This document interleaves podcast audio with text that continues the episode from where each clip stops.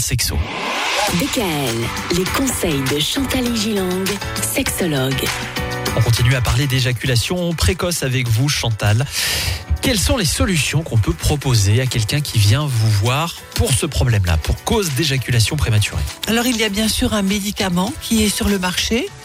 C'est bien, mais lorsqu'on arrête de le prendre pour cause d'éjaculation prématurée, ben, il ne fait plus d'effet. En d'autres termes, il faut véritablement que l'homme ait une gestion de l'excitation par un travail qu'il fait sur lui-même. Ce travail nécessite environ 7 à 10 séances de sexothérapie. Alors c'est peut-être un peu long, c'est chaque fois espacé de 3 ou 4 semaines pour permettre de faire des exercices.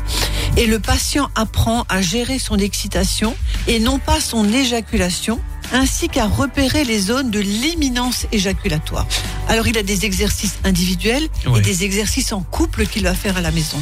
D'accord. Parce que les séances de sexothérapie, euh, ça se passe uniquement avec des mots, on est d'accord. Là, il Bien sûr. il ne se passe rien pendant les séances. C'est beaucoup de théorie. Moi, je fais beaucoup de pédagogie. Je montre des courbes, j'explique des statistiques aux gens. Ensuite, on se met d'accord sur un protocole pour la prochaine fois. Et il faut vraiment que pendant ces trois semaines ou ces quatre semaines où l'on ne se voit pas, la personne se mette à, à réaliser ce protocole. Ouais, elle joue le jeu, Elle en joue- fait. Et il y a des gens qui ne jouent pas suffisamment le jeu. Et vous, Et- vous le remarquez? Ah oui, parce que quand ils reviennent, euh, ils n'ont rien compris, ils n'ont pas fait, et, et je ne peux pas aller plus loin dans mes exigences. Mhm. Or, de le faire toute seule et uniquement d'asséner la bonne parole ou, ou d'analyser le processus ne suffit pas. Et en définitive, il faut déprogrammer les habitudes d'un acte sexuel bref et frustrant et reprogrammer un nouveau cycle avec un coït, donc une, une- quand on a pénétré, une modulation en, en modulation, en tenant compte de la bonne gestion de l'excitation et en s'adaptant aussi à la partenaire. C'est-à-dire qu'on ne va jamais aller dans les tours, voyez, où c'est trop excitant et où on risque de déraper.